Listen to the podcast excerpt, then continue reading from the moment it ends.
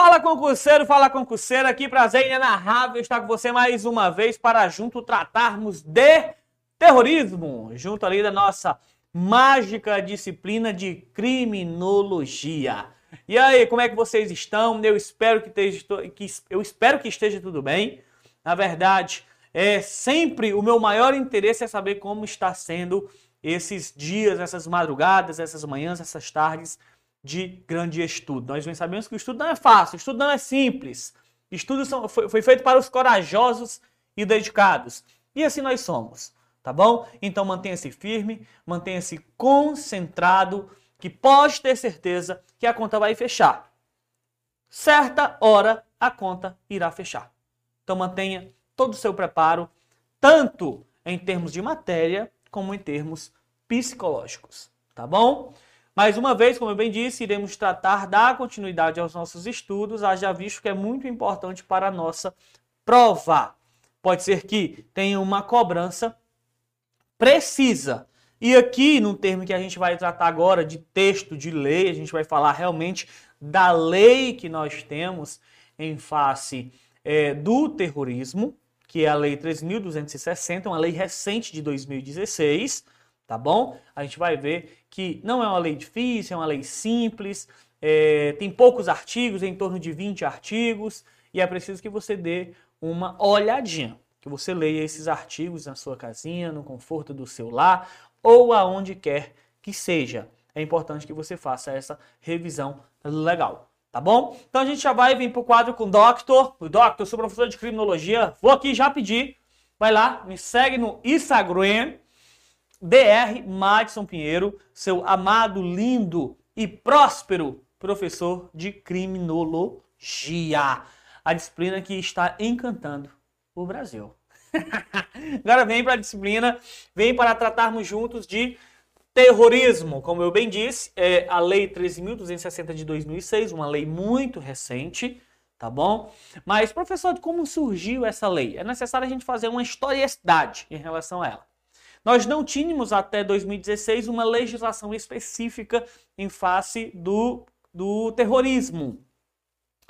Se você fizer uma lembrança básica, você vai notar que 2016 é o ano das Olimpíadas. Não é isso?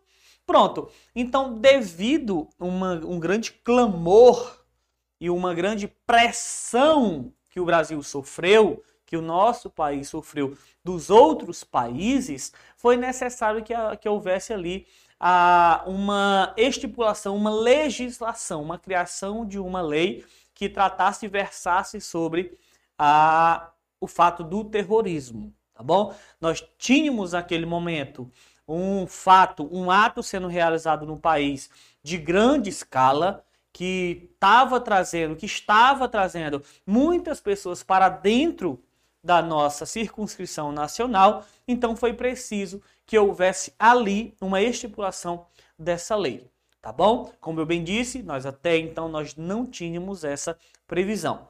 Com as Olimpíadas houve essa pressão que o Brasil veio a sofrer e, e dessa forma com a necessidade de ser criada essa lei. É uma lei que tem bastantes críticas, certo? Ela tem críticas em relação, talvez, o modo que ela foi criada, mas é uma lei que é recorrente em prova. E nós estudaremos da melhor forma possível, ponto a ponto, os pontos mais importantes e que, porventura, possa vir a cair na sua provinha. Caiu lá, eu tenho certeza que você vai gabaritar, tá bom? Então vamos lá. Primeiro, a lei 13.260 de 2016, ela tanto traz disposições de cunho penal, é o direito penal, como de cunho também processual, tá certo? Quando nós tratarmos de investigações, de investigações, nós estamos falando de matéria de cunho de cunho penal, perdão. E quando falarmos de processuais, disposições processuais, a gente está falando daquele procedimento, tá certo? Procedimento. Procedimento que a gente encontra dentro da nossa legislação. Então, ela tanto tem cunho penal, como ela também possui esse cunho procedimental, esse cunho processual, no qual nós temos a estipulação dos fatos que serão tidos como é, terrorismo, os atos praticados, tá bom? As condutas realizadas. E aqui a gente já parte de uma ideia de que, sim, a xenofobia ela será tida como ato de terrorismo, bem como também a discriminação ou preconceito de raça, cor, etnia e religião, tá bom? Aqui é um parâmetro importante que você precisa entender, porque haja visto são recorrentes em provas, tá bom? Então presta bastante atenção sempre que cair e aqui eu chamo a sua atenção. Professor, a finalidade no caso do terrorismo é o quê? Exatamente essa. Exatamente a finalidade de provocar terror social. Esse terror social, ele pode ser direcionado ou ele pode ser generalizado tá? Então nós teremos, isso é muito bom para a gente, porque a gente tem a figura dos dois, das duas probabilidades e duas possibilidades. Tanto terror social, aquele individualizado, como aquele terror generalizado. Exatamente. Observe também que aqui nós temos o caráter de expor a perigo pessoa, patrimônio, paz pública e a incolumidade pública.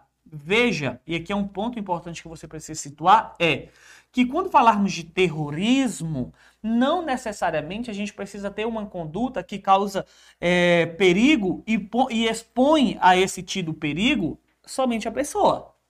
Tá bom? Porque a prova ela tende isso, ela tende a, a fazer com que você confunda e diz, olha, então é correto afirmar que a exposição a perigo trata-se da pessoa, expor a pessoa a perigo. E na verdade não é somente a pessoa. Um ponto que é importantíssimo lembrar é em face do patrimônio. É, atos de terrorismo em face de patrimônio terão, também serão punidos pela Lei 13.260 de 2016. Tá certo? Atenção, eu coloquei aqui bem bonitinho para vocês. Atenção! Essa atenção é que cuidado em prova. Veja que aqui nós, nós tivemos a figura da xenofobia, discriminação, preconceito, preconceito de raça, cor, etnia e religião.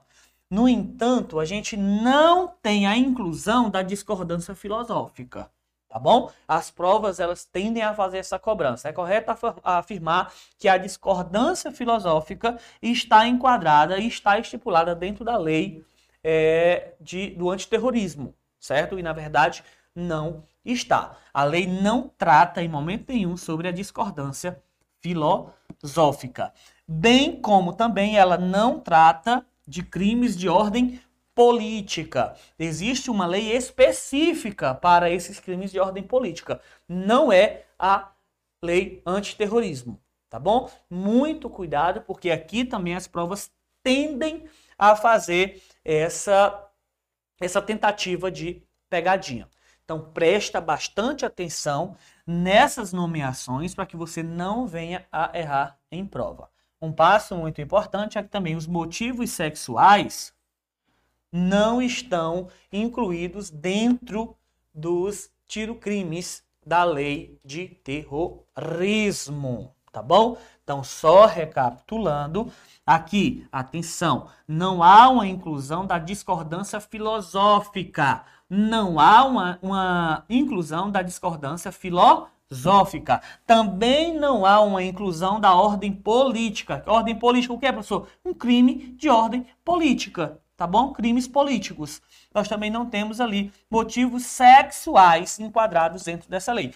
Haverá uma lei que irá regulamentar essas, é, é essas ausências de inclusão? Sim, haverá. Não necessariamente uma lei específica, tá bom? Mas eles responderão por o, pelos atos que eles vierem a praticar. Ah, se for homicídio, responderá com base no, no artigo que trata do homicídio. Se vier a falar de certa espécie de preconceito que no qual não esteja dentro desse rol aqui, em face, discordei filosoficamente do que você pensa, vou dar um tiro na sua cabeça, não estará dentro da lei anticrime. Responderá por outra, outro dispositivo legal, tá bom?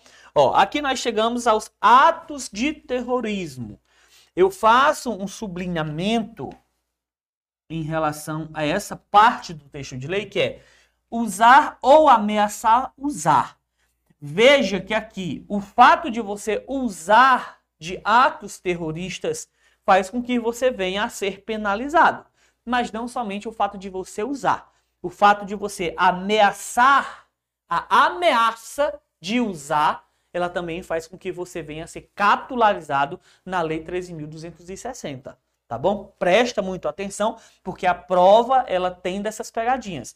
Ah, é correto afirmar que atos de terrorismo é, é o uso de mecanismos que visem, que visam ali é, o, uma prática de ato ilícito de extermínio em face de uma de determinada sociedade, certo? Não é somente o usar, lógico. É usar também? É, mas não é somente usar. O fato de você ameaçar usar também se enquadra na lei, tá bom? Olha, nós temos aqui meios capazes de causar danos ou promover destruição em massa.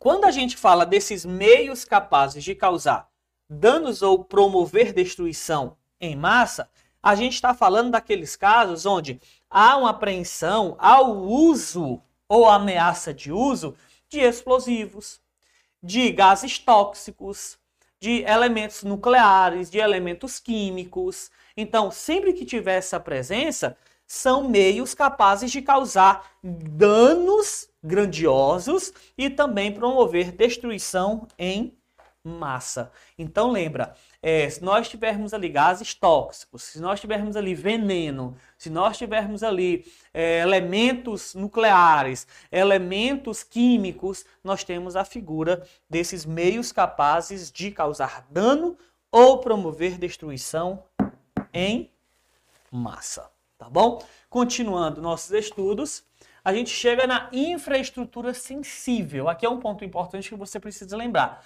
Professor, o que seriam essas infraestruturas sensíveis, também conhecidas como serviços essenciais? Os serviços essenciais da sociedade.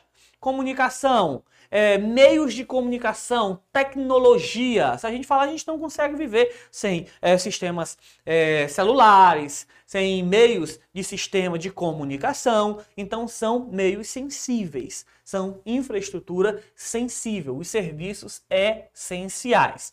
Como? Nós temos ali é, os elementos cibernéticos de escolas, hospitais, é, ferrovias, polícia, dentre muitos outros que está em lei. Tá bom? Então, nesse caso, a gente terá a atitude de sabotar ou apoderar-se. De quê? Desses meios de comunicação, desses meios que venham a fragilizar, a fragilizar ou até mesmo fazer com que eles entrem em colapso, tá bom? Em termos dos serviços essenciais. Olha, nós temos aqui a figura da violência, da grave ameaça ou servindo-se de meios cibernéticos.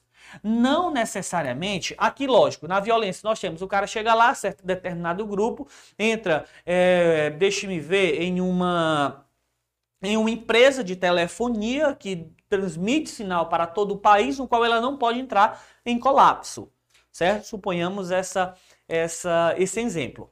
Nesse caso, eles chegam lá e eles tomam, faz aquele arrombamento, eles tomam o controle. Veja que ali nós tivemos a violência, ou também nós podemos falar da grave ameaça. Mas hoje em dia nós temos a tecnologia, né? Ela pode girar ao nosso favor, mas ela também pode girar contra nós. Então, nesse caso, os serviços e meios cibernéticos também podem ser aplicados. Inclusive, aqui a gente pode falar dos termos remotos.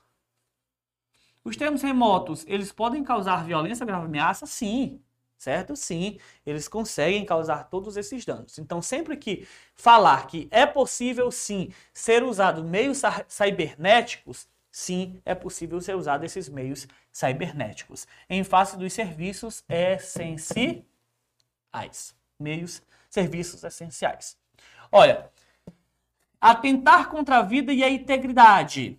Aqui a gente tem que pensar o seguinte: a gente tem uma pena razoavelmente alta, que vai de 12 a 30 anos, no qual a gente tem que se atentar à seguinte situação. Quando a gente fala de um atentado contra a vida e integridade de uma pessoa, A lei ela não trata de quem seria essa pessoa. Mas o que acontece? É, exemplos clássicos é que se trataria de grandes autoridades ou pessoas que, tive, que fossem muito, muito conhe, conhecida. Vamos pensar no seguinte exemplo. Primeiro, a gente tem que saber que um país ele ou é alvo ou ele é palco. O Brasil, a gente sabe que a gente não tem um ato corriqueiro de realização de atos terroristas dentro da nossa circunscrição nacional, certo? Isso tem muito a ver com a boa relação que o Brasil tem com todo mundo, ou tinha, tá bom? Mas tem a ver com essa relação que o Brasil tem com todos os países. Então acaba que o Brasil ele não entra em determinados fatores para que ele seja alvo de terrorismo. No entanto, todos os países, inclusive o nosso, ele pode entrar em parâmetros de ser palco. Professor, o que seria isso? Suponhamos o seguinte: suponhamos que determinado presidente de algum país ele venha para uma conferência aqui no Brasil. É, vamos falar das Olimpíadas certo? Nas Olimpíadas haveria a abertura dos Jogos, no qual uh, um certo presidente estaria nessa abertura dos Jogos das Olimpíadas. Veja que ali seria muito mais fácil fazer com que houvesse um ataque a ele do que no país onde ele tem a sua, a sua atuação como presidente, como chefe do executivo, como maior autoridade daquele país. Então as pessoas poderiam usar daquela fragilidade momentânea para que viessem atentar contra a vida daquele sujeito, a vida daquela autoridade. Isso eles teriam algum tipo de benefício, porque eles teriam alguma fragilidade, posto que o Brasil ele não é alvo e ele não tem tantas diretrizes rigorosas contra o terrorismo, não que o terrorismo seja aceito no país. Cabe salientar isso. Inclusive, a nossa Constituição, ela, no, no artigo 5 inciso 43, ela, ela, a lei afasta, ela tem um repúdio gigantesco em face do terrorismo e também do racismo. Inclusive, é insuscetível de. É, é inafiançável, insuscetível de graça e anistia. Tá bom? Então há essa repudiação. No entanto, a gente, por não sermos alvo, o palco seria mais simples. Você conseguiria atacar mais facilmente aquele chefe, aquela autoridade que aquele sujeito gostaria de atacar, tá bom? Agora veja. Então, aqui a gente teria essa figura de um palco. Por isso que a gente, por mais que a lei não trate a respeito dessas grandes autoridades, e cabe salientar isso, a lei ela não trata de grandes autoridades, mas é corriqueiro entender e cair em prova que sim, se trata de autoridades ou pessoas muito conhecidas. A gente pode falar de um jogador aqui de futebol, certo? Jogador de futebol que vem para uma apresentação no país e determinado grupo terrorista para atingir o outro país, haja visto que se ele fosse morto, por exemplo, em uma apresentação, a mídia, a, a, a sensação midiática cairia em cima e causaria grandes holofortes dentro daquele sistema é, de mídia, tá bom? Então tem a ver a grandes autoridades e a pessoas muito conhecidas. A pena é de 12 a 30 anos, no entanto, aqui a gente tem um concurso de crime, tá bom? Muito cuidado que há pessoas que, que dizem que não haveria esse concurso de crimes. Olha, nós temos 12 a 30 anos, mas ele poderá ainda ser é, capitularizado por outras infrações tá bom? Ele estaria capturalizado, por exemplo, aqui é, no crime de atentado contra a vida e integridade de pessoas, mas se causasse homicídio, ele poderia ser também capitularizado lá no homicídio do artigo 121, tá bom? Porque a gente tem um concurso de crimes. Aqui trata de uma legislação especial, uma legislação específica que já atribui a pena para aquele que praticar essas condutas, tá bom? Então, muita atenção nesses pontos. Eu quero abrir um parêntese com você muito importante. Olha, é, logo que surgiu isso, houve grande discussão na, no nosso país, porque partidos de esquerda, partidos que têm aquele viés é, comunista, um viés partidos de esquerda, como podemos dizer aqui, Partido dos Trabalhadores, o PSOL, PSOL, é, dentre outros, eles começaram a entrar numa grande discussão e uma grande luta para que eles conseguissem estipular algo dentro da lei. Como, por exemplo, eles quiseram que fosse estipular, eles queriam que fossem, e de fato foi estipulado que manifestações políticas ou reivindicatórias, bem como é, aquelas manifestações é, de sindicatos, manifestações de classes de trabalhadores, manifestações políticas, reivindicações políticas, reivindicações sociais, não estariam enquadrados dentro, da, dentro de um crime de terrorismo. Tá bom? Seria um direito das pessoas realizarem aquilo. Logo, Lógico, se eles viessem a praticar alguma espécie de delito, eles responderiam por aquele delito em outra legislação, não dentro da lei antiterrorismo, tá bom? Então, quando a gente fala de manifestações políticas e todas essas manifestações que eu acabei de falar para vocês, nós não temos a aplicação, tá bom? Então, sempre que falarmos de ordem social, reivindicações, elas não estarão aplicadas dentro da Lei 13.260 de 2016. Muito cuidado, porque a gente pode ver determinados atos aí, até mesmo de vandalismo, até mesmo de reivindicações, onde a violência ela pode predominar, onde aquele grupo ele tenta é, fazer com que haja uma, uma chantagem, uma violência em face de outro, mas trata-se de, de manifestações políticas, manifestações de classe, no qual não estão enquadradas dentro da lei de terrorismo. Muita atenção nesse ponto, tá bom? Atos preparatórios o propósito inequívoco de consumação. Professor, explique. Olha, a gente tem algo chamado intercrimes, que é o caminho do crime, no qual ele começa com a cogitação, cogitei. Opa, só para mim, acho que eu vou fazer isso. Como seria bacana fazer isso? Veja que eu tenho uma cogitação. A cogitação ela não é punível, tá bom? Você não pode punir com base na cogitação. Mas aí você chega no ato preparatório. O ato preparatório, você começa a preparar aquela ação. O segundo caminho é a execução. E o quarto e último é a sua consumação. Essa seria a regra, tá bom? Cogitação, preparação, execução e consumação. No entanto, na lei antiterrorismo, lei 3260 de 2016, nós temos a seguinte figura: os atos preparatórios, eles serão punidos. E a pena que será aplicada é a mesma pena que se o, se o crime tivesse sido consumado. No entanto, a gente terá uma diminuição que a gente vai ver agora. Que diminuição seria essa, tá bom? Mais uma condicionante importante que você precisa, que vocês precisam saber é o propósito, ele precisa ser inequívoco, tá bom? Você tem que ter elementos suficientes de que aquele ato preparatório ele tinha a ideia inequívoca de ser praticado. Olha, ele ia acontecer. Não tinha para onde correr. Era morreu Maria Preá. Ele iria acontecer. Tá bom? Então você precisa desse propósito inequívoco da consumação, de consumação.